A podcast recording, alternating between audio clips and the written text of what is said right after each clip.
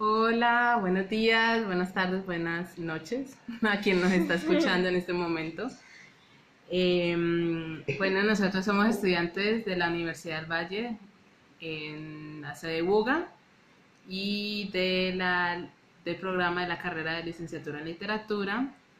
Y pues este podcast em, va conducido, pues este episodio va conducido a hablar sobre el Quijote, pues que este episodio se va a llamar Tertuliendo con el de la triste figura. Entonces pues vamos a hablar de este libro, de este gran libro. Eh, ¿Quién está hablando? Mm, bueno, el, ¿quién está hablando en este momento? Es Kelly. Yo, Paula. Alejandra. Karen. Bueno, y entonces pues vamos a estar hablando, eh, vamos a estar hablando aquí del Quijote. Bueno, empezando, mm, vamos a dar como un pequeño resumen, no sé si se quiera llamar así resumen o sinopsis, de, de qué pues, de qué trata esta historia, ¿no? Por lo general siempre se tiene la, se tiene la idea de qué va esto, ¿no? De un señor que está loco, entre comillas, y sí, entre comillas, No, entre está comillas. loco. Entre comillas, eso lo vamos a tratar más adelante, ¿no? Eh, un señor que entre comillas está loco y que pues que sale a buscar aventuras, ¿no? Que está muy viejito. O sea, siempre se tiene como esa es la idea general. Pero pues aquí vamos a tratar de hablar de un poquito más a fondo de, de todo esto de la primera parte, solamente la primera parte, no de la segunda, de la de 1605, ¿no? La primera parte. Y pues vamos a empezar con de qué trata la historia. Pues que la historia trata. La historia trata pues de un señor que se llama Alonso Quijano, que es como un hidalgo, pues eso quiere decir que es un noble, pero que no tiene tantos bienes ni riquezas.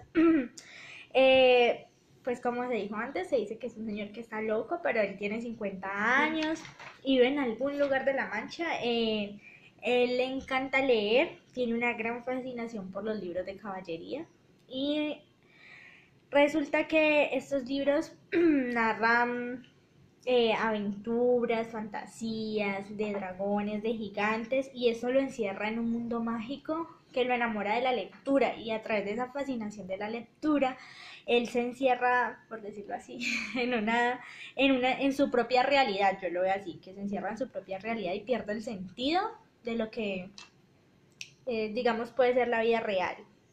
Y pues eh, lo que lo lleva a eso es como querer imitar a sus, a sus héroes en la ficción. Más que todo a Maíz de Gaula, A que de es como el sí. fan número uno de, de este señor, de este libro. No, y a mí pues eh, la historia empieza en que él, se, él empieza a querer imitarlos, eh, empieza a buscar su armadura, empieza a querer tener un caballo, un escudero y lo más importante de todo, una doncella. ¿A quién dedicarle? A quien dedicarle pues sí su, su- Sus aventuras. sus aventuras, a que también por medio de la de las cartas también si él llega a fallecer, como tener testigos y él se vuelva famoso.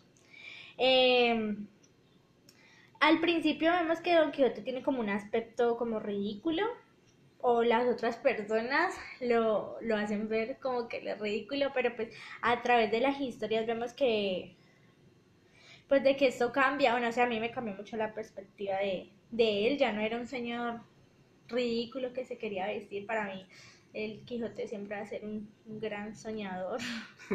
No sé, yo creo que es un, soñador impul- im- impulsivo, pero un soñador. Y pues en, eh, a través de esta obra van, pas- van pasando muchas cosas que lo van envolviendo a uno en un mundo de incógnitas, preguntas, uno afirma, luego no, ya no sabe qué. Pero las aventuras que tiene el Quijote son van más allá de decir si él está loco o no, si esto está bien, si esto está mal, todo tiene un nivel muy profundo y, y además lo más importante es que la novela nunca está en lin- linealidad, sino que la- las obras que las otras historias que se mezclan en ellas hacen que aportan muchas tramas que la vuelven una gran mode- una gran novela moderna, por decirlo. Pues se cree que eso es como que pues hay muchas teorías, ¿no? Que se dice que el Quijote es como el prototipo o arquetipo, si queremos llamar, de la novela moderna, aunque la novela moderna ya viene apareciendo más o menos como en el siglo. 19. y pues de los hablar de los personajes, ¿no? Pues sí, está eh, un- los principales, diría yo, que es el barbe, eh, Sancho Panza, que es muy importante, es un, que es un vecino De Quijote. del Quijote. bueno, que- de Alonso. de Alonso, es un vecino de Alonso, pero él lo ve en esta realidad invitada como su, su fiel escudero, a quien, a quien digamos que recluta con planteándole sueños, realidades hipotéticas. Pues dinero, dinero. Con dinero, sí, Al dinero. dinero. Y siempre va por eso, pero eh, pues esto cambia, como dije en el Quijote, todo va cambiando. Dulcinea, que es parte fundamental, creo yo. Eh, Dulcinea del Toboso es muy importante. El cura, el barbero. También van apareciendo otros personajes como Marcela, eh, Dorotea, Carnelio. Y pues así, pero los más importantes son, eh, digámoslo así, eh, Sancho Panza, eh, Dulcinea, el barbero y el cura, que son como Y el los que... Y el. Quijote, obviamente. Obviamente. Pero sí, esos son los más importantes. Y bueno, entonces, pues con este pequeño como abrebocas de, de que viene siendo la novela, pues trata de, de la primera y la segunda salida, la primera parte, ¿no? La, la primera parte del Quijote trata de, de la de la primera y la segunda salida que tiene Don Quijote y pues todas las aventuras que le pasa ahí con todos los personajes que se encuentra y todos todo esto cómo se va desarrollando. Desastrosas de por sí. Pues bueno, sí, sí, sí, porque al final, el, como el último discurso que tiene Sancho en la primera parte, eh, resume perfectamente todo eso, que él dice que pueden haber como 99, eh, perdón, puede haber como 100, 100 aventuras, pero solamente, eh, pero 99 salen mal, y solamente una le sale bien, y eso es como prácticamente lo que pasa en el libro, o sea, solamente hay un encuentro que yo considero que es el que entre comillas sale bien, que, ay, que es mm, eh, cuando es con el vizcaíno, que es cuando le gana, porque el resto siempre, aunque entre comillas se nos muestra que, que lo hace bien, por lo menos esto me remite a cuando libera a sus presos. Sí. O sea, está haciendo algo bien y de corazón, pero pues termina empeorando porque esos señores son malandros y roban al cura y al barbero y también hacen destrozos. Y además es un episodio bastante gracioso porque él ni siquiera reconoce que fue él cuando le comentan lo que sucedió después de que lo Sí. liberara. Se hace loco, literalmente. Ay, sí. en términos coloquiales, sí. Eh, bueno, pues entonces, como anteriormente lo estábamos diciendo, em, el Quijote es como el primer prototipo, arquetipo de novela moderna. Muchas personas lo consideran así, incluso hasta Michel Foucault. eh, en su libro de las palabras y las cosas menciona que él considera que esta, este libro es, es novela moderna ya, desde el siglo XV, ¿no? Que se escribe esto. Entonces, pues, los elementos de la novela moderna eh, vienen siendo, pues, primero es como la unidad de la, de la novela, que todo es como redondeado, o sea, el, el final viene siendo un final cerrado, pero pues todo, todo es como compacto, no quedan como cosas por, por resolver, como cabos sueltos, si se le quiere decir así. Eh, entonces, pues esto viene, esto viene siendo otro mm, elemento, tiene que ser como la realidad y la fusión de géneros. Por lo menos aquí en el Quijote vemos que hay muchos géneros, aunque principalmente esta obra es como una parodia de las novelas de caballerescas y de caballería, eh, pero esto pues esto tiene ahí como una mezcla de estos géneros. Hay novela eh, morisca, que es cuando se meten personajes musulmanes. Ya más adelante vamos a pues, hablar un poco de eso, ¿no? Los personajes musulmanes que se que mencionan ahí. Incluso supuestamente el, el verdadero autor de, de la novela es un musulmán. Eh, también hay novela pastoril, porque pues hay muchos personajes que son pastores ahí, por lo menos una de las historias que se cuenta, la de Marcelo y Marcela, perdón, y Crisóstomo, eh, ellos son, son pastores, también al final hay una intervención de otro pastor, eh, pues ya dije novela caballeresca principalmente por el Quijote, porque pues él es un caballero, ¿no? Bueno, quiere ser un caballero. Eh, parodia en sí y no sé, bueno, hay muchos más géneros metidos ahí. Y también pues lo de la realidad lo decía porque pues se tiene que partir del hecho que toda obra literaria, por más fiel que sea a la realidad, tiene ficción. Así se trate de colocar 100% lo que ocurrió, pues eso, eso implica una ficción. Entonces, pues el, el Quijote se, se se mueve en un término, en un terreno, perdón, entre un mundo ficcional realista, porque pues es un mundo, se quiere decir, natural, porque o sea, hay cosas que pasan lógicas, ¿no? Ahí nos cuenta aquí un, un, lugar que existe, que es La Mancha, en España, y pues todos sus personajes y cómo actúan y todo esto, y son, y pues pasan cosas verosímiles y que nosotros podemos ver que sí, son reales pero también se mueve entre lo fantástico, eh, entre lo fantástico, pues, mm, perdón, entre lo maravilloso, pues por todo este tema de caballería, ¿no? Porque Don Quijote cree ver en unos, en unos molinos de viento a unos gigantes, cree que las ventas están encantadas, que hay un, ¿cómo se llama eso? Un genio. Un genio que se la tiene como montada él, si se quiere decir, que todo, todo siempre es a él lo que le pasa, ese moro, perdón, ese, ese genio ahí eh, se, la, se la tiene velada a él, entonces pues todos estos sucesos es como una mezcla, ¿no? Eso, eso es lo que hizo Cervantes, eh, no sé si se escucha la bulla ahí, pero está lloviendo, empezó a llover, entonces bueno, em, bueno, se ve esta mezcla, la fusión de géneros, como ya lo dije, también otro, otro, otro elemento fundamental para la novela moderna es como la problemática o la búsqueda de sí mismo. Antes no se tenía como tanto esa concepción del personaje y su interioridad y su psicología y yo qué hago en, la vida, porque estoy aquí, cuál es mi propósito, casi no se trataba de eso.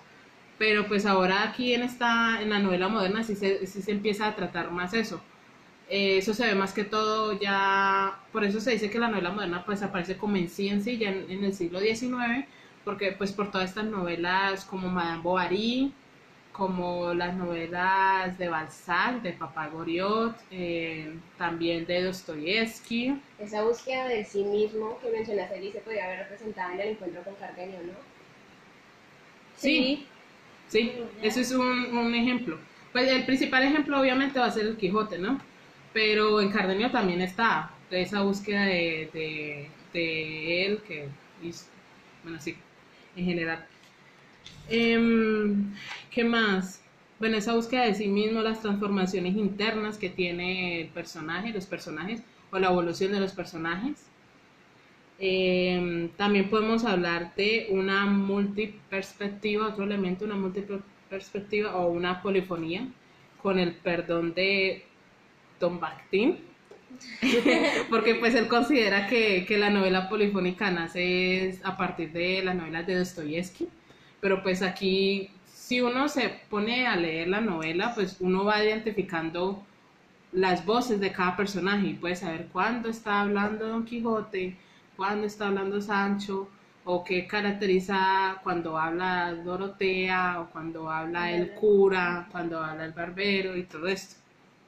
Entonces, pues esa polifonía, ¿no? Que ponen muchas voces a hablar, pero cada voz tiene su propia como entidad. Y también, pues, la crítica fenomenal que se le hace al narrador, porque es que ese narrador es un caso aparte. Ese señor, Dios mío. Uy, no. Es horrible el, el narrador en un sentido es como un... Es que es malvado, perverso, porquería. Tramollero. y es que indudablemente en, esta novela de, Cervantes es muy original de principio a fin. Y una de las cosas que lo caracteriza es el narrador, porque tiene una mezcla de varios. Mayoritariamente está un narrador omnisciente, que es el que vendría siendo el que todo lo sabe, todos los, conoce lo que piensan y sienten sus personajes, eh, como es el caso del primer capítulo, donde es como el creador de la historia él, pero también finge no saber el nombre de nuestro protagonista.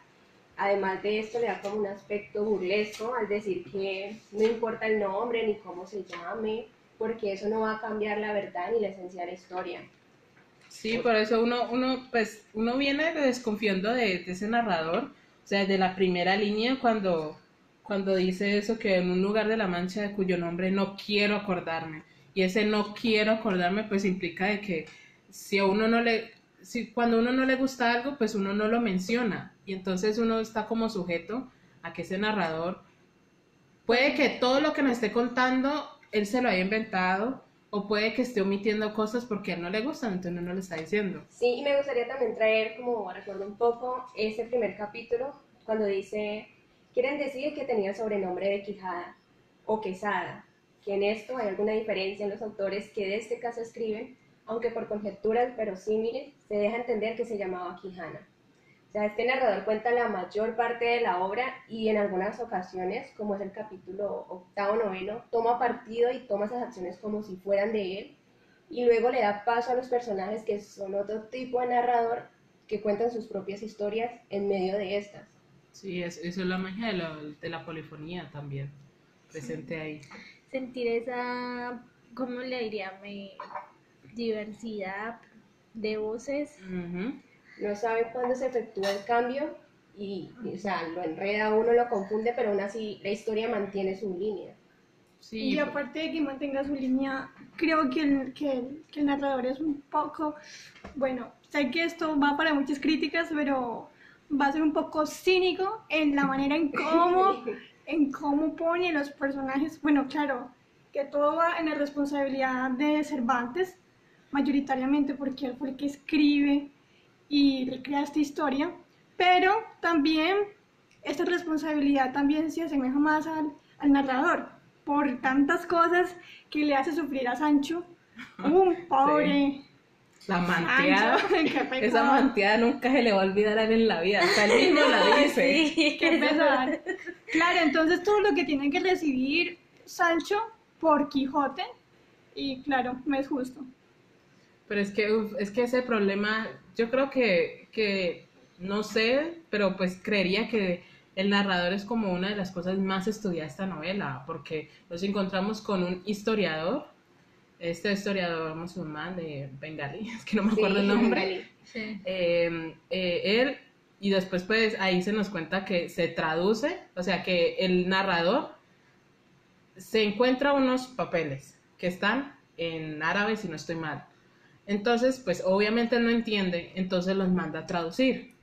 Y después de y después ese es, es esa traducción que él está leyendo, el narrador está leyendo esa traducción. Entonces, o sea, hay una transformación de como en tres etapas. Está la original, que después es traducida, que se pueden perder cosas ahí, y después el narrador, que como ya lo dijimos, puede que no nos esté contando todo, porque pues él lo que ya dijo que no quiero acordarme, entonces eso implica que no nos esté contando lo que él quiera. Mira que hasta, hasta en el mismo libro se nota al leerlo eh, que en los capítulos hay capítulos muy salteados. O sea, él a veces deja el final abierto, vamos al otro capítulo y uno quiere saber qué pasó con, con, con el personaje. Y al final no nos damos cuenta, o, bueno, con algunas partes, con algunas historias sí, pero con otras no, porque, porque van salteando las, las, las historias.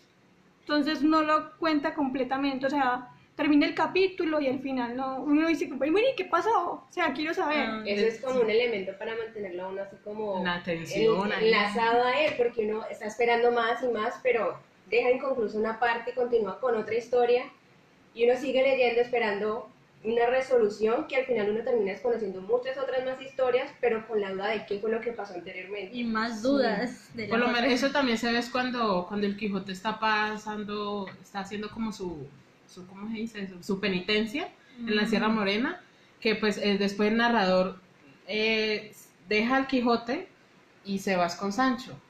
Y entonces nosotros no sabemos qué es lo que hace el Quijote. Si bien él después explica, dice como que no, pues me puse a rezar en, después escribí, traté como escribir, bueno, todo esto, pero sí, o sea, le pasó eso, pero ¿qué más? Porque estuvo, mm, bueno, no, no, no, no soy consciente de cuántos días estuvo ahí o cuántas horas de pronto, pero o sea, no- puede que, no, que le haya pasado mucho más cosas y no nos haya dicho eso. Y hay algo importante en ese capítulo que es como la atención se le da más que todo a Sancho.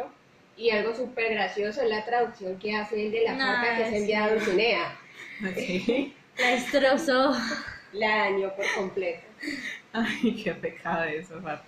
Y, de- y ahorita lo que mencionaba Karen de, de como esa tensión, eso, o sea, eso queda fundamentalmente plasmado es con la pelea del vizcaíno.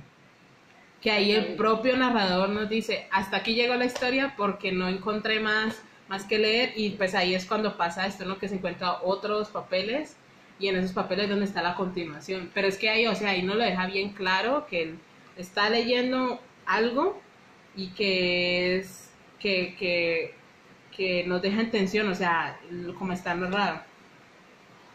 Em, bueno, lo de las perspectivas em, es porque también, como ya se mencionó, la multiplicidad de personajes que hay, ¿no? Entonces, cuando hablan, cuando tienen su voz y cuentan su historia, pues ahí, ahí se ve cómo esta persona ve el mundo y cómo esto. Eso también queda plasmado muchas veces cuando Don Quijote dice que ve algo y las demás personas dicen, no, pero es que no es eso, es esto. Entonces ahí se ven como las, las muchas per- perspectivas de esto. Cuando le dio ese ataque en el sueño, que rompe los taleros de, De vino. de vino y decía que era la sangre y no, pero es el vino. Ah. Y los dueños de la de la hospedada de, enojados con tantos daños y los otros pensando, ay, pero es que es un pobre señor. Otra, a, mí la que más me impresionó es cuando ve- venían como al final del libro, cuando venían en esa, en esa procesión y que lleva- llevaban era a la Virgen María, una estatua. Y él pensó que era una mujer y decía que esos que estaban rodeándolo ahí, que, que, que la están como Sí, secuestrando y va y- eran como unos monjes, o bueno, no, no me acuerdo qué decir que eran, si unos monjes o algo así, y va y se enfrenta a ellos y yo como que, pero es que es una, si de pronto fuera una mujer, uno dice, pues bueno, es una mujer, pero es que era una estatua. Él tenía la ocasión perfecta para hacerse conocer. Sí, ay, no, eso me dio mucha risa. Eh, bueno, y siguiendo otro, otro, otro elemento que podemos encontrar es como la evolución de los personajes.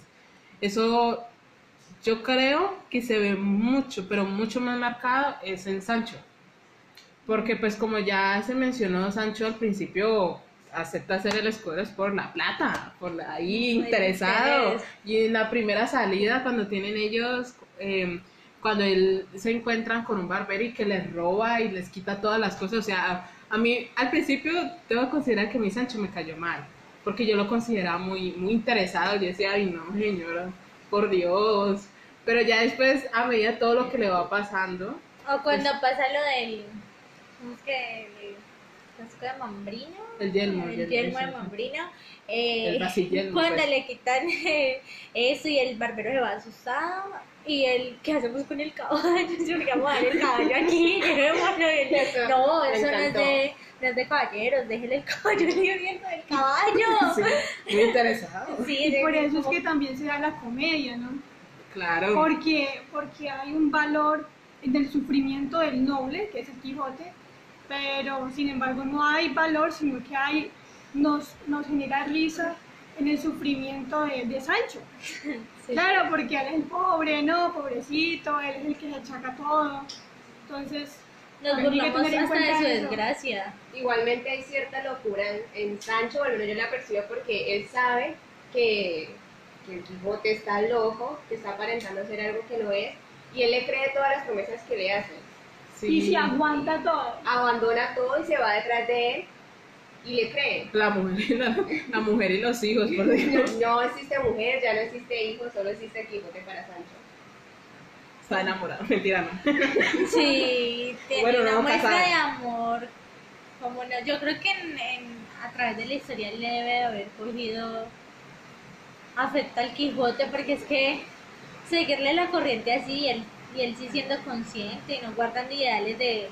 Porque Sancho no leía, él no era un hombre... Ah, no, él era un campesino, un labrador. Bueno, no, yo puedo entender la, la- el surgimiento de Don Quijote porque tenía ideales de, de imitar a sus, a sus héroes y todo eso, pero, pero Sancho no. Entonces, bueno, porque Sancho seguía a Don Quijote y por qué seguía ahí, si no era por amor o... Pues yo creo que eso después tiene que ver con, con el sentido de, de buscar aventuras y experiencia, ¿no? Conocer. Porque es que, o sea, si no estoy mal, el mismo Sancho lo dice, es la primera vez que él va a salir como al mundo de verdad. Porque él siempre ha estado ahí como en su zona de confort, si le queremos llamar así. Y eh, en su casa con su mujer y sus hijos y en su tierrita ahí. Pero ya, ya ahora que se le presenta esta posibilidad de salir con el Quijote, pues va a conocer el mundo en sí y a la gente. Entonces, tal vez eso te va a ver también a eso, ¿no? Que se aguante tantas cosas, aunque mm, no sé si fueron como en dos ocasiones que Sancho dijo, hasta aquí llegué yo, ya no más señor, pero otra vez el Quijote le decía, no, pero es que mi hijo, acuérdese, la península, es que le voy a dar plata. Yo creo Es que que, al final, que yo creo que Sancho se desenvuelve en dos, en dos mundos que conoce, el real y el fingido que es en el que Quijote termina envolviéndolo rápidamente, a mi parecer. Y es que Sancho viene renovado después de tantas aventuras que vivió con, con Quijote. Claro, él termina Además, emocionado. a- además de que, de que Sancho em, como que termina, termina aceptando de que al final no va a haber una ínsula y termina con más humanidad. O sea, llega con, con, con otro corazón, igual que Quijote, y se aguanta todo y al final le sigue sirviendo a su amo que hasta espera, o bueno, nosotros como lectores esperamos al próximo capítulo, pero lo vamos a hablar más adelante. Sí, igual, eso, eso se ve mucho, como yo en una de las clases mencioné, de que Sancho empezó siendo escudero por el dinero y terminó siendo escudero por la amistad, porque eso se ve mucho incluso pues en la parte final cuando, cuando bueno, nosotros estamos aquí, no lo, no lo habíamos mencionado, pero estamos haciendo muchos spoilers, o sea, estamos mencionando todo lo que está pasando, entonces, sorry si alguien no se quería leer esto, pero pues obviamente para poder desarrollar todos estos temas y estas preguntas, pues tenemos que hablar de, de spoilers y todo esto. Esto debemos de haberlo hecho desde el principio, pero bueno. Em, entonces, bueno, eso se ve mucho al final cuando, de, de la primera parte, cuando Sancho cree que, que, que el Quijote está muerto y que se le arrodilla y le llora y le dice que, que fue un gran caballero y todo esto, ¿no? Ahí se ve como, es como la prueba fidedigna de, de la amistad y todo esto.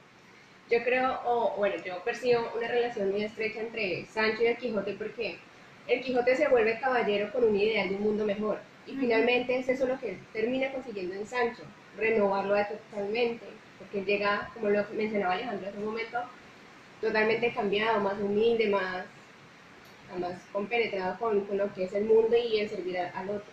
Y en sí no era bobo como el narrador lo dice, por eso digo que el narrador es un cínico, porque lo siento, pero literal, es que a Sancho lo hacen ver como un bobito, como algo, pero no, Muy ingenuo. Él, muy ingenuo, pero no. Antes Sancho era honrado, era, era noble, con, o sea, mejor dicho, se pasaba todo, sufría con él, sufría con él, era la sombra del Quijote.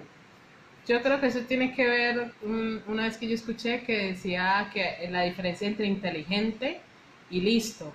O sea, inteligente es pues una persona que tiene conocimiento y todo esto y sabe mucho de esto. Pero también una persona lista que aunque no, ten- que no, sea, que no tenga el conocimiento de esto, pero puede resolver cosas. Eh, no sé, si, si no sabe cómo armar tal cosa, pues por medio de, como su ingen- de su ingenio, mirando cómo funciona esto, pues lo puede, Utilizando Lo- la malicia indígena. eso, como decimos nosotros, malicia indígena, ahí lo puede resolver. Entonces yo creo que, que el, yo creo que Sancho tenía esto, era como eh, una persona muy lista en el sentido que, y pragmática, ¿no? Siempre a, ahí a, Hacer, a- a- las, hacer cosas. las cosas y mientras que pues el Quijote era- buscando es, esto de caballería es muy es muy Metodológico. muy, muy de ideología Sí. Pues, o sea, ofreciendo soluciones muy creativas, muy espontáneas, muy rápidas. Es Muy que era pragmáticas, es que eso, eso es la pragmática, sí, de Por una. ejemplo, se le olvidó la carta, no, pero es que yo me acuerdo. O sea, No, yo- eso es o sea, no, no, no, no, puedo volverme todo eso, yo, yo me acuerdo. Eh, otra cosa que podemos encontrar es la metaficción o metatextualidad, que viene siendo que Cervantes utiliza recursos de la literatura dentro de, de- la literatura, o sea, utiliza literal como una historia escrita que el cura nos lee y, y- y entonces ahí está haciendo esto, ¿no? Está metiendo literatura dentro de la literatura. Sí, em, como lo dice la compañera, eh, la metaliteratura es la literatura dentro de la historia. El personaje eh, nos relata, el narrador nos, nos, nos relata otras historias en esa misma historia, ¿sí? Entonces, eh, a esta me- metaliteratura también le llaman metaficción o metanarración. ¿sí? Por ejemplo, cuando el cura y el barbero eh, hacen juicios, juicios a favor o en contra de los libros de Don Quijote. Por ejemplo, con, con los libros de, de caballería, eh, algunos los quemaban, otros se salvaban, eh, pero el mejor exponente del que le sigue el ejemplo el Quijote es Amadís de Gaula. Sí, eh, bueno, aparte de esto, también se ve mm, la historia en el Quijote de, mm, del, del curioso impertinente. En el Esa que historia. Esa historia. esa historia es única porque, porque aparte de que en el Quijote hay comedia y es súper chistosa, eh, también se ve cómo Cervantes tiene esa manera de crear personajes, de crear historias de una manera única.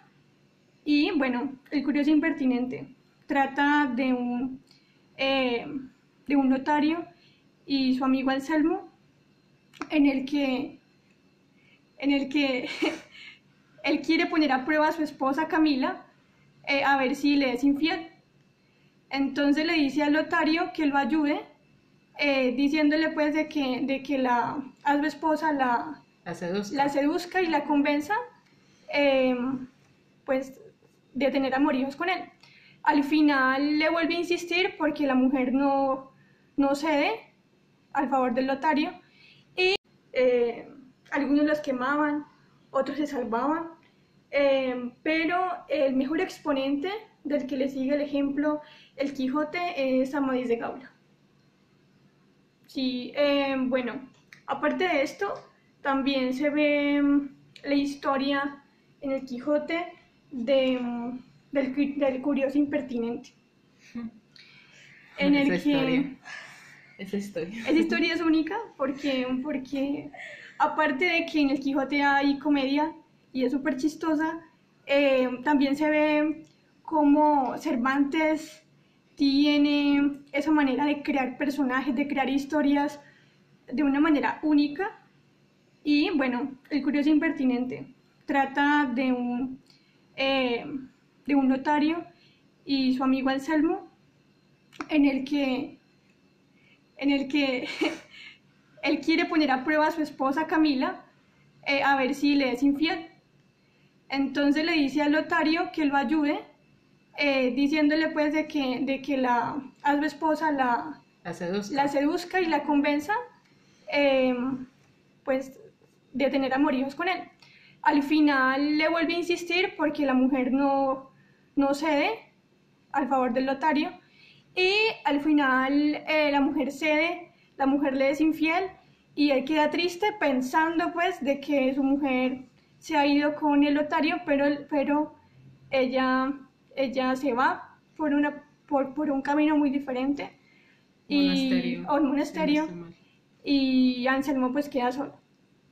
Muchas veces como esta metaliteratura que encontramos, esta literatura tanto oral, que es cuando eh, llegan personajes como externos y, y empiezan a contar sus historias, pues esto también puede contar como una literatura, o, entre comillas, oral. em, sirven para hacer como, como anticipar lo que va a pasar. Eso ayuda mucho, aunque pues uno al principio no, no es consciente, pero hay veces esta, esto, estas historias o esta literatura eh, sirve, sirve de esto. Más, más adelante nos encontramos con dos personajes que le está pasando coincidencialmente lo mismo de esa historia. o sea, esas, esas historias sirven para anticipar, como preparar al lector para lo que va a pasar realmente en la linealidad de la historia del Quijote. Y además lo ambientan a uno, no, no sigue una, no está como en esa monotonía de lo que le está pasando al Quijote, sino que esas historias ambientan más. Sí, puede considerarse como un, un, descanso al lector de, de, la, de la travesía del, del, Quijote, entonces mm, puede meter como esta, esta parte de estas historias para, para dar al lector un descanso. Eh, pues creo que aclarando un poco estas dudas como más literarias, Ahora vamos a seguir con la segunda parte que viene siendo como una tertulia, em, donde vamos a hablar de ciertas cosas y pues opiniones personales que a nosotros no, nos llamaron mucho la, atención de este libro. Entonces pues esperamos que, que a ustedes también. Bueno, pues ahora siguiendo con esta segunda parte que ya eh, vamos a tratar de que sea más así como de amigo, ¿no? Aquí eh, en el interior de este recinto, eh, pues lo primero que salta siempre a primera vista y que creo que es por lo que más lo conoce todo el mundo, siempre es la locura del Quijote. Siempre se ha hablado que el Quijote está loco y, y eso es, incluso yo creo que esto debe haber millones de trabajos eh, referente a esto, a la locura de Don Quijote, si es verdad o no es verdad, si la finge o no la finge. Entonces, pues esto sería como lo primero que vamos a tocar, ¿no? Sí. Em, pues entonces, pues la, la pregunta propia sería, ¿ustedes creen que el Quijote está loco o no está loco? O sea, si está fingiendo o no está fingiendo. Está fingiendo. Porque es que, es que, o sea, el narrador, por lo menos en el caso personal, a mí, a mí me pasó que el narrador me está diciendo que él está loco. Pero es que a mí ese narrador me da desconfianza. Pero yo no le creo casi creo, mucho. Por lo menos eso yo me lo creía como que él está construyendo una complejidad del universo Quijote, quijotesco. Es la complejidad de entender al Quijote. Para mí pues él comete todas esas locuras para darle mayor credibilidad a lo que él habla. Pues sí, puede ser eso, porque, o sea, el, Quijote se manda sus severos discursos que en las que uno dice es que, o sea, para que alguien hable y diga esto, tiene que estar loco. Yo digo que, em, Don Quijote lo que quiere lograr con esto es una cierta libertad, porque dentro de sus, de sus, de sus parámetros como, como Alonso Quijano, no no puede, no puede... No se les permitido además por la sociedad. No les es permitido leer o, soñar más que todo sobre, sobre estos libros de caballería. Em, y creo que en, la literatura, más que todo en, este campo que, que nosotros estamos viendo y analizando, em, va más por la crítica, ¿sí? La locura va más por la crítica, se presenta más en la idea de la crítica, porque no es una locura como la tocan en, en, la medicina, no es una locura eh, psiquiátrica, se le podría decir. Patológica. Sí. Eh, yo digo que él, él utiliza su razón eh, para, para estar loco. Él tiene sus argumentos para estar loco, para, para comportarse como un loco. Muchas personas dicen o, en trabajos e investigaciones se afirma que él enloqueció por el mucho leer y el poco dormir, pero aunque eso es cierto, debe llegar como un lugar de, que empieza a alucinar. Más allá creo que él finge su locura porque si recordamos el capítulo donde sucede lo de Amadís de Gaula, él recuerda qué es lo que él hacía para imitarlo. Y él siempre Claro. planea, se pregunta cómo actúa un caballero, qué hacían en los libros de caballería que leía, qué pensaban, cómo se expresaban. Inclusive, él era consciente que para ser llamado caballero, alguien debía armarlo como tal. Sí, y, y eso pues puede otro en otro donde más queda como remarcado eso y que a mí todavía me sigue dando gracias es la parte final cuando lo de la procesión que traen traen buena. como estos monjes, bueno, no, no me acuerdo ya muy bien ahora, traen a una estatua de la Virgen María y él se imagina que es una doncella que la están secuestrando. O sea, esa parte creo que nunca la voy a olvidar por, por, por eso. Porque es que yo, no sé, yo me sigo remitiendo mucho a, a sus discursos. M- Muchas veces se ha dicho que para uno fingir locura tiene que estar muy cuerdo. Es un loco cuerdo. Sí, entonces esto, esto, esto puede, puede ser por esto. Y es que él adecua su comportamiento, su forma de pensar y su forma de expresarse. Su cierto discurso lo domina tanto que, que, que es asombroso. Pero yo creo que esto va enfocado como a eso de, del ser, ¿no? Tal vez su vida normal lo agobiaba y él es un hombre muy profundo, siempre está analizando las cosas y quería darle un sentido a su vida. Y pues lo inspiraron sus, sus Claro. héroes. hacer, hacer lo que hacer lo que no pudo hacer antes. O sea, esto aquí Ser lo que no era. ser lo que quiera ser, como Barbie. Pero eh, bueno, esto aquí metiéndole un, un plus así, mi esencia, esto me recuerda mucho un drama. Sorry por mencionar los dramas aquí, pero pues hay un drama en este momento que se está emitiendo, no sé cuándo estén escuchando esto, que llama Navillera y trata de un hombre que pues ya tiene, no sé, por ahí unos 70 años y el sueño de él siempre fue aprender ballet. Y entonces, gracias como a una reflexión que tiene, una, que tiene con un amigo que está muy enfermo, que le dice como en cortas palabras, viva la vida. O sea, ya, ya, ya estamos muy viejos como para eh, ponernos a, a lamentar eso. Entonces, haga lo que quiera hacer. Y el sueño como frustrado que siempre tuvo fue aprender a bailar ballet y eso él lo hace. Entonces, esto también podría verse en el Quijote. O sea, este señor como tan, tan inconforme puede ser con su vida. Entonces, pues él quiso ahora ya finalmente darle rienda suelta a lo que él quería hacer y también a su imaginación y, y convertirse en un caballero. Don Sí. Quijote no está loco, No. está es cuerda, cuerda y, y porque es que siempre va a fingir su locura. Sí. Y hay muchos capítulos que nos, nos resaltan eso. Creo que, que uno de los capítulos donde de pronto él hace un alto y, y se enfrenta a sí mismo, a lo que es él y a, y a todos sus dolores, es en el encuentro precisamente con Cardenio, donde se cuestiona muchas cosas respecto a él y a su vida y las compara con el otro. Inclusive que es la primera vez que se le ve al Quijote en un gesto amistoso con, con otra persona. Sí, porque él siempre había sido como un poquito, si se quiere decir, como arisco con estas personas, porque siempre que, que se mencionaba, o sea, siempre que se mencionaba esto, de, de estas novelas, Don Quijote siempre las defendía a capa y espada y si se tenía que dar en la...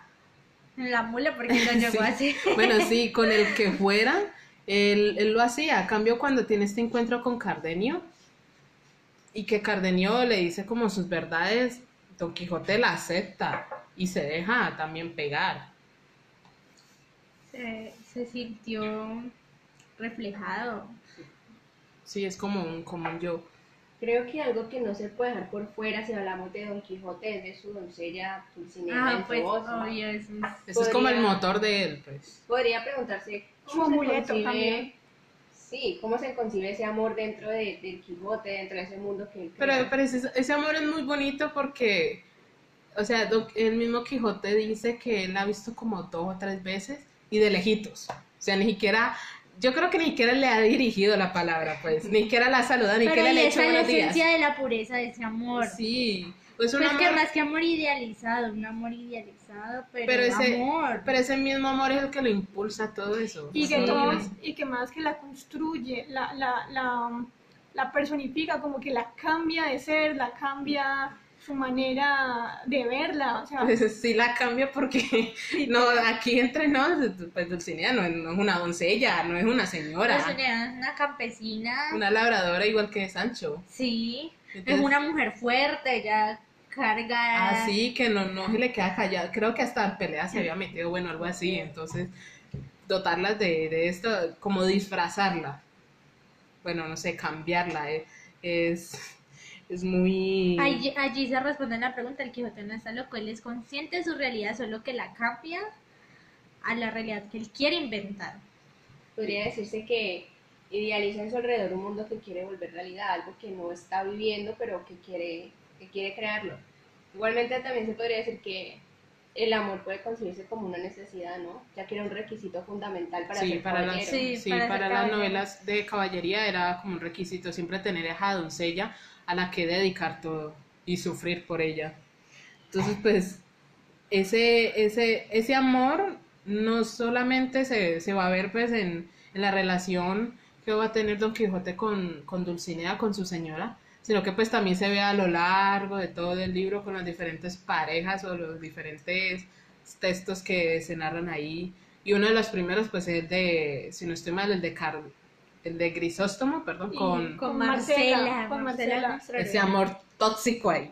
El amor. Amor tóxico desde 1600 ya estaba, bueno, desde mucho antes, pero pues aquí queda muy bien retratado. Podría decirse también que el amor en, en el Quijote como una especie de un amor de fracaso. Sí. Todos terminan en Ay, sí. infortunios. Qué Es tristeza. como una mini tragedia hablar de amor ahí es se ve lo romántico pero también como que pum, lo zampona a la realidad no, no puede Amores imposibles. Sí. Y, y, pues esto remite mucho a, a las novelas, ¿no? Porque uno si se pone a analizar siempre la- las novelas eh, y pues ahora en nuestra contemporaneidad, las películas románticas siempre pasa esto, ¿no? Esta pareja que se quiere pero tiene que tiene que que luchar para estar juntos y siempre cuando están juntos pasa algo y, y no son felices, bla, bla. Entonces tiene, te- tienen que seguir este camino y pues eso muchas veces pasa aquí. Pero pues aquí esto, esto, podemos discutir mucho de esto porque la, la forma en la que eh, el escritor, pues, el escritor real, ¿no? Mm, Saavedra, eh, de Cervantes, Cervantes Saavedra, em, retrata a estas mujeres y el amor es fenomenal. Es decir, wow. Sí, porque pues, eh, no sé, uno aquí eh, bajo cuerdo no puede decir que, que eh, Cervantes era feminista. Aunque, pues, o sea, no, no, no es como una, una declaración formal que uno puede decir, pero así uno aquí como entre el lector, no sé, o bajo cuerdo no puede decir esto, porque la manera en que retrata los amores y, y a la mujer es, es muy diferente a la de la época, porque pues tipo de amor, este amor y todo lo que tenía que sufrir la mujer enamorada, o no hay veces ni siquiera el amor, o sea, los matrimonios en esa época, de que fueran por conveniencia o así usted quisiera o no quisiera casarse y ya. Hay algo Por no que- llegar a vestir santos a los 30. Mm. Hay algo particular aquí y, y me parece que el Quijote o Cervantes le da una voz y como la libertad al papel de la mujer. Y contrario a esto, el hombre es como el que actúa como el tóxico y, y se pelea siempre por su honor, por su ego. Y es lo único que prevalece aquí. Y eso, pues eso se ve mucho en la, en la historia del curioso impertinente, ¿no? Porque fue más que todo ese ego que tenía, no me acuerdo cómo se llama, bueno, que tenía él, eh, Bueno, que tenía él de, de saber el si... notario, el notario. No, no era Anselmo. Anselmo. Anselmo. Anselmo, que tenía Anselmo eh, sobre su mujer que si le, si le iba a hacer... Con Camila. con Camila si O sea, era un hombre que no. lo tenía todo. Tenía buena posición social, tenía... Pero no, no fue consciente, o sea, no fue consciente y no aprovechó eso. O sea, ya tenía todo. Ya lo tenía todo, ¿Y por qué perderlo? le Porque está es poner buscando la así quinta pata al gato. El val- Y pero, pues bueno, entonces sí, el, este era un, un amor más como motivado por, por el ego, no, No Eh, sé si... sí, a mí me parecía un, un hombre muy pedante, lo tenía todo, tenía un buen amigo. Sí, o sea, mu- un muy buen amigo. Porque él era buen amigo. Porque él lo hizo caer en esa tentación, porque él era un hombre, el amigo de él era un hombre muy virtuoso. Y hasta además él lo aconsejaba y le decía que, que no, que, que, que Camila sí le, era, eh, sí le era fiel y todo esto. Y pero él, y él esquivó esa, pues, esa puesta todo lo que más pudo y él era el que sí insistía y lo persuadía de- del concepto de amistad. pues, o sea, definitivamente un hombre tóxico ahí, la toxicidad. Pero a eso lo condenó. Creo que eso está un poquito contradictoria esta época, pues así como en forma de Yo veía eso de lleno de pasiones humanas, porque sí, sí, porque por ejemplo cuando el, este, el amigo él se enamora de, de la mujer, cuando la ve virtuosa, así, él ya se deja llevar por sus pasiones y, y se desbordan. Y la otro también que representaba una pasión humana era la, la empleada de ella, que se aprovecha de toda la situación y ella Ah, ya... Eso es, eso es como, eso es como un Sancho al principio de- de- del libro, que solamente le importa la plata, a esta solamente le importaba aprovecharse. Entonces, ya, así. Creo que esta historia tiene como un punto neurálgico porque es la primera vez que se ve en, en- a lo largo de la obra que es el hombre quien busca el momento y la caída para que su prometida le falle. Sí. Pero es que, ay, no, yo, yo todavía me sigo diciendo, o sea, ¿qué necesidad? No, es que no ¿Qué necesidad? la Si de pronto, si de pronto, buscado. sí, si de pronto hubiera sospechado que lo hubiera visto en algo raro, Una mirada coqueta, alguno dice, pues uno dice de pronto, pero es que no, ni eso. No. nada. No No, y, la, y esa escena cuando ya, cuando ya se entregan pues a su amor y ella modificó todo para que pareciera que ella era la víctima y iba a matar a ese amigo que le estaba escondido bajo el, por las Todo- alfombras. Todo, todo, todo, o sea, eso era un fingimiento. Todo sobre estaba- era una puesta fingir, en no sé. escena, era una puesta en escena. O sea, ahí el estafador terminó estafado, porque mientras que este señor hace todo ese complot con su amigo para estafar, bueno, para hacer que, que Camila Para- caiga en la, sí, en la tentación, después es Camila la que lo termina estafando a él. Entonces el estafador estafado ahí.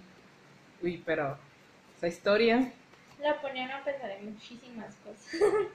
sí, demasiado. Eh, no sé, otra historia que podemos ahí hablar. mm, puede ser la, la, de, la de Lucinda con Cardenio. Que se Esa está trata. bastante fuerte también. Sí, o sea, porque esos componentes. Y yo creo que la gran enseñanza de esa historia, bueno, una de las tantas, es que uno tiene que siempre mirar, bueno, consejo del día, uno siempre tiene que mirar las diferentes perspectivas, o sea, las diferentes versiones, porque aquí nos encontramos con la versión de Cardenio, con la versión de Lucinda, con la versión de Don Fernando, de esos tres personajes, Y la porque... de Dorotea. Y, ay, claro, y la de... Se me había olvidado. O sea, amiga, amiga. Ah, de estos cuatro, de estos cuatro personajes porque siempre habíamos siempre habíamos eh, primero pues conocemos la versión de Cardenio no donde nos dice todo lo, esto esto que pasa pero ya ya después que va avanzando la novela y que nos vamos encontrando a los otros personajes pues vamos sabiendo qué es lo que está pasando O sea, nos muestran varias per- perspectivas y ahí se ven esa pluri- Pluralidad. pluralidad de voces en una sola historia. O sea, muchas versiones que rondan en una sola historia. Sí.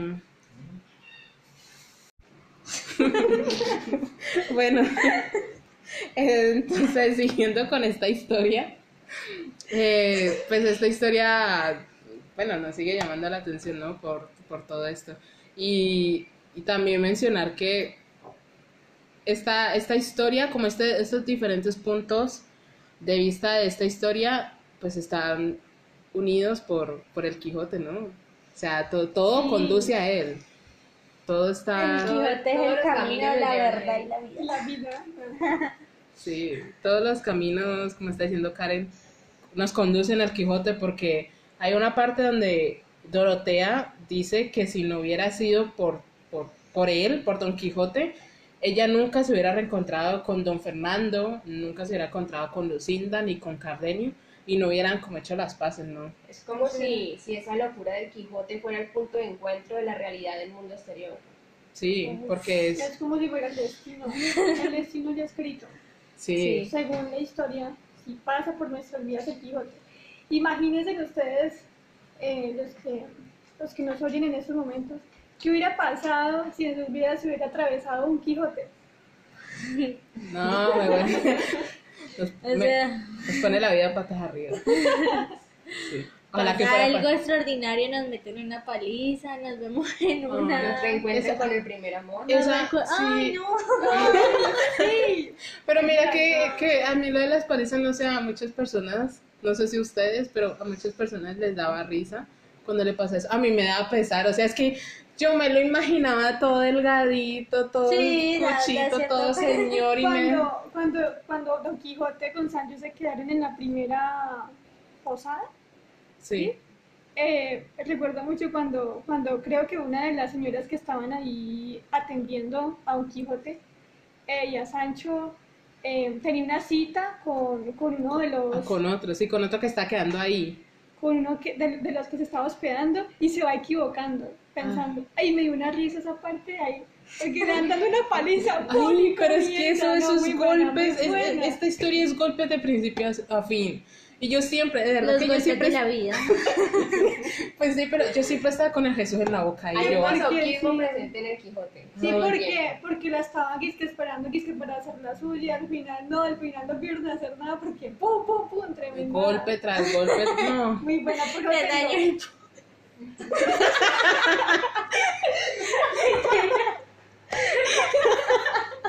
Bueno, la verdad, sí. muy buena, ¿no? Bueno, eso es lo bueno del Quijote, ¿no? Nos lleva como a ese suspenso de vieja tristeza, pero también trae Y alegría de, de, Eso- de de feliz, son muchas emociones encontradas, pues. Eso me acuerda el meme donde dice el Quijote después de todas sus aventuras. Bueno, las risas no faltaron. Qué pecado tanto golpe, pero pues, pues sí, al último no, no se Creo termina que riendo. gracias a, a esa forma en que narran y nos presentan los hechos, nos hacen partícipes de esa locura de, de Don Quijote. Estamos llorando un momento y al siguiente estamos riendo. Sí. O sea, por eso no, al leer la obra te dicen, no, él no está loco, o no, es un simple viejo loco que eso va mucho más allá, como lo decíamos antes. Pero al mismo tiempo, o sea, todo esto que pasa Pero es... lo puede llevar a uno a conducir. Pues a mí a ratos, yo a ratos decía como que no, pues que es que es verdad, sí, sí, como que sí hay una maldición que sigue al Quijote, sí está encantado. Eso que Don Quijote dice que ve, sí es verdad, porque es que todo eso que les pasa, o sea, es... Ay, que es son increíble. comportamientos que van debajo de lo normal. Son Mm. comportamientos y como uno dice, ok, porque le es, él y al, y al, al Quijote y a Sancho son los únicos que les pasan eso. Sí, o sea, ti- tienen una, tienen una suerte muy horrible para que les, les, les pase eso. Es nuestro chavo del 8 del siglo XV. Sí, Sí, pues se puede. pero más Sancho, pobre. Cuando lo mantean, qué pecado. Sancho leyendo las cartas, de, de haciendo las cartas de Dulcinea. Sí, cuando- sí, a mí también me remitió eso, que hay una, una palabra que la dice mal y no, las traducciones, no, no, no, no, pobre, pobre. Hay algo que, Esa carta quedó destrozada. algo que me encanta del Quijote es que no solo transforma las vidas de sus personajes, sino también la de los lectores, porque marca un antes y un después, de, de- aún así después de, de leer la obra. Creo Claro. que terminamos contagiados con un poco esa cordura o de su locura al final.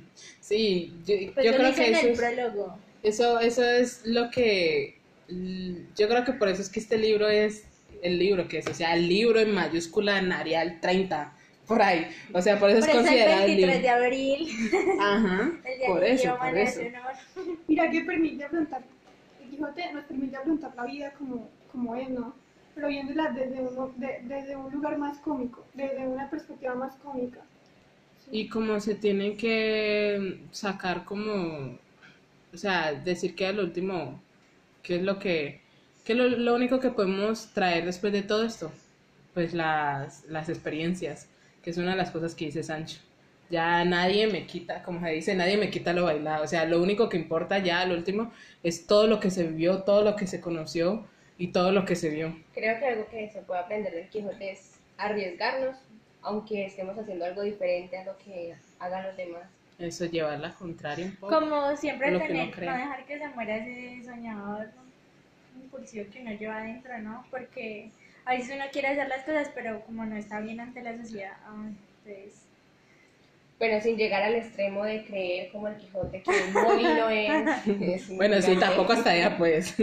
Pues bueno, sirve de inspiración, ¿no? Sí. No hasta ese punto, pero podríamos, podría también volverse un héroe. Hay algo que llama mucho la atención del Quijote y es el trato que él tiene hacia las mujeres, el concepto en que las tiene y, y esa libertad que, que intentan otorgarle a ellas a través de, pues, de todas sus aventuras. Sí, porque esto se puede ver como algo un poco revolucionario, o sea, para esa época, porque las historias o las mujeres que nos, que nos presenta ahí no, no, no, no No son es una mujer convencional para de esa, época. época.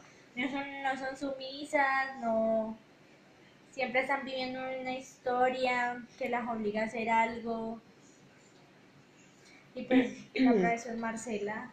Sí, o sea, podemos hacer un contraste entre la única mujer que, que, que sigue como esa, eh, como lo que se supone que tiene que ser la mujer en esa época es la, la sobrina del Quijote. Porque esta mujer sí, como que, pues no sé, a mí me da la impresión que no es letrada porque odia los libros al igual, al igual que la, la ama de llaves. Y entonces, pues, o sea, está viendo como la vida que le tocó que vivir. Cambio, las demás mujeres que nos presenta el Quijote, es, que se encuentran con el Quijote, son, son diferentes, o sea, Porque por el Quijote no hay límites. Creo que ahí es donde se marca pues, ese punto de partida, ya que, que la sobrina de, de Alonso sí, hace parte de su realidad, pero de ahí en adelante cuando él asume el papel de Don Quijote de la Mancha, su realidad del mundo que él está idealizando se vuelve otra y la mujer junto con él cambia. sí, esto se ve mucho porque, o sea, el Quijote siempre está buscando esas doncellas en apuros y todo esto, y pues al final de cuentas las termina encontrando. Siempre. Pero no son, no son doncellas en apuros, apuros, porque son mujeres muy valientes. que ellas mismas se Que rescatan. ellas mismas se rescatan, sí.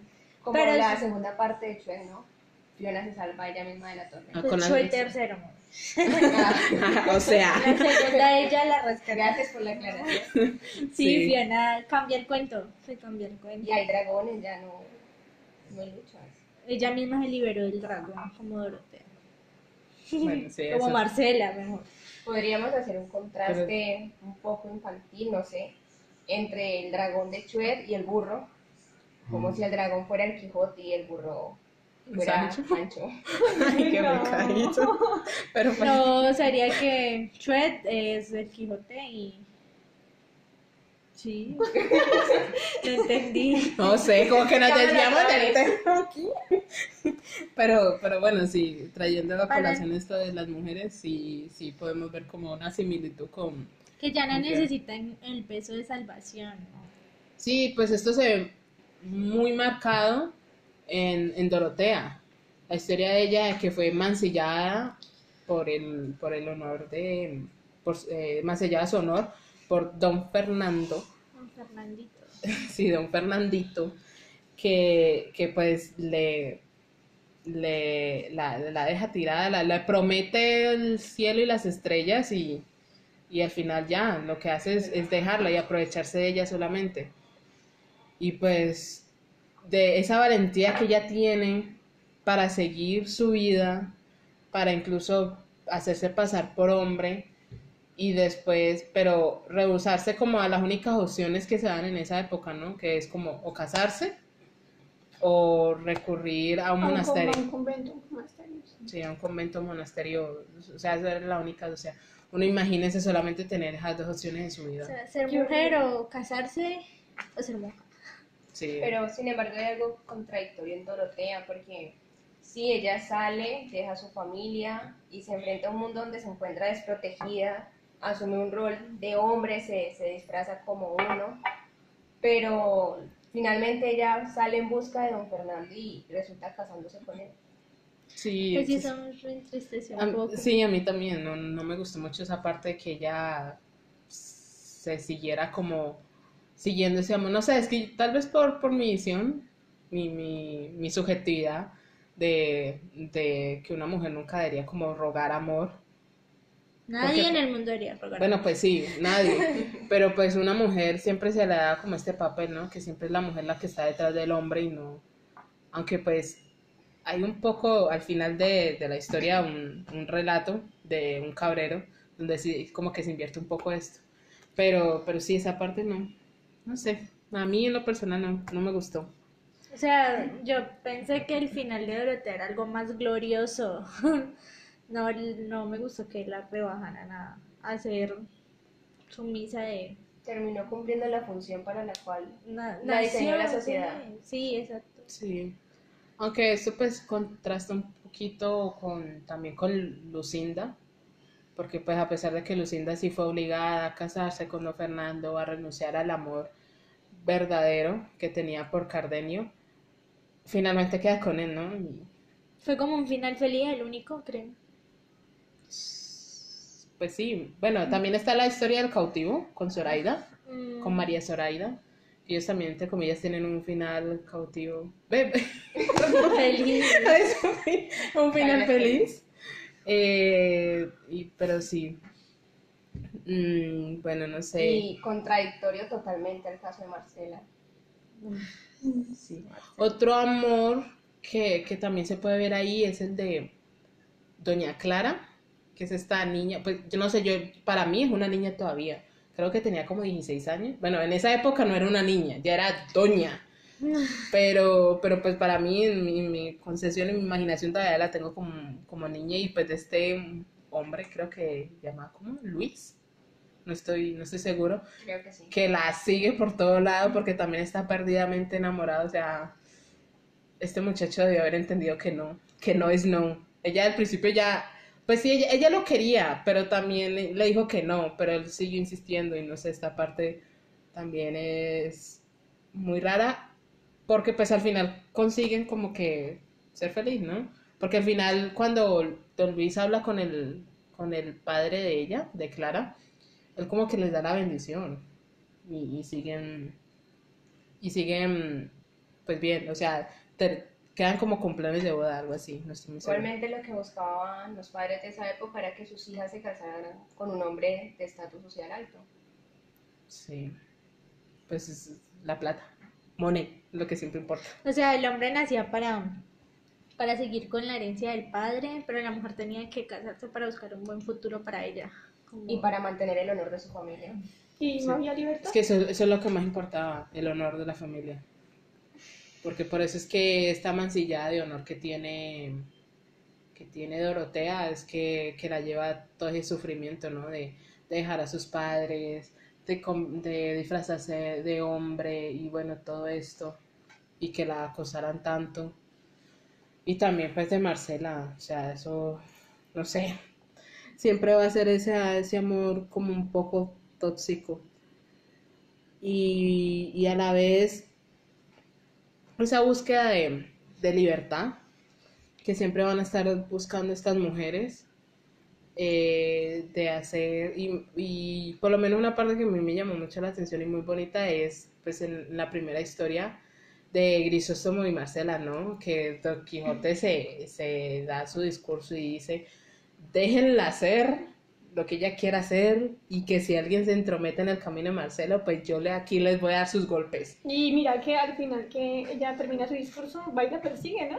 Sí, Eh, La es- persigue. pero pues él se le escapa porque después ya no la ve por donde. Pero, o sea, me pareció muy valiente, o sea, cuando ella ahí se para y les dice sus verdades a todo mundo y que ella, que ese Grisóstomo no se suicidó por ella y no porque era un... Hay algo especial allí, es el parte del discurso que, que plantea Marcela, que es donde podemos ver su poder de libertad individual cuando dice que ella nace libre y para ser libre escogió la soledad de los campos. Uf, sí. Esa, esa parte me pareció muy bonita cuando ella dice eso. Sí, porque, porque ellos, lo que eran Grisóstomo y Marcela, son nobles, ¿no? Tenían riquezas y todo, pero no, ellos renuncian y dicen que son pastores, pero no. Son, son, son fingidores de pastores porque no son hijos de, de reales pastores. Y, y eso, eso también puede ser como un, mm, como la contraparte de, un, de la historia final, la que ya había mencionado, el cabrero, porque algo parecido pasa en la historia del cabrero, que es una mujer que se llama Leandra, que es muy linda, todo el mundo está enamorada de ella, y hay como dos pre- pre- pretendientes, creo que uno se llama Anselmo y otro Eugenio, algo así. Pero llega otro hombre de la nada que diciendo que es como navegante y todo esto, y pues que tiene mucha fama y el galán del pueblo, pues, y le endulza la oreja. Y ella roba al papá y se, y, y se va, se fuga con él. Pero ¿qué hace él? Le roba la plata y le mancilla el honor y la deja como en una cueva. Y cuando la encuentran, pues, ¿qué hace el pa- todo papá del siglo XV? Cuando le mancillan el honor a la hija, la mete en un monasterio. La religión es la salida Ujú. al deshonor de los hijos. Entonces, al meterla a esto, entonces, claro, todo este como séquito que deja eh, Clara de, de hombres que suspiraban por su amor, pues se, se van al campo a, a tratar de, de sobrellevar ese desamor, aunque obviamente no es como lo que pasa con Marcela, porque pues Marcela no está enamorada de Crisóstomo, pero sí, pero sí es como una historia un poco parecida. Entonces habría, se podría hablar de una libertad en las mujeres. Pues, Yo creo que, que, en algunas sí. Lo que nos plantean allí son el caso de libertad y, y una de, de dependencia totalmente. pues Yo creo que lo que él quiere, em, lo que Cervantes quiere hacer es, es exponernos eh, la contraparte. Ujú. Eh, mostrarnos como pues se veía un, un adelantado a su época porque pues nunca se, se podía llegar a pensar a pensar esto de una mujer, no quisiera en esa época. Wow, no sé qué más.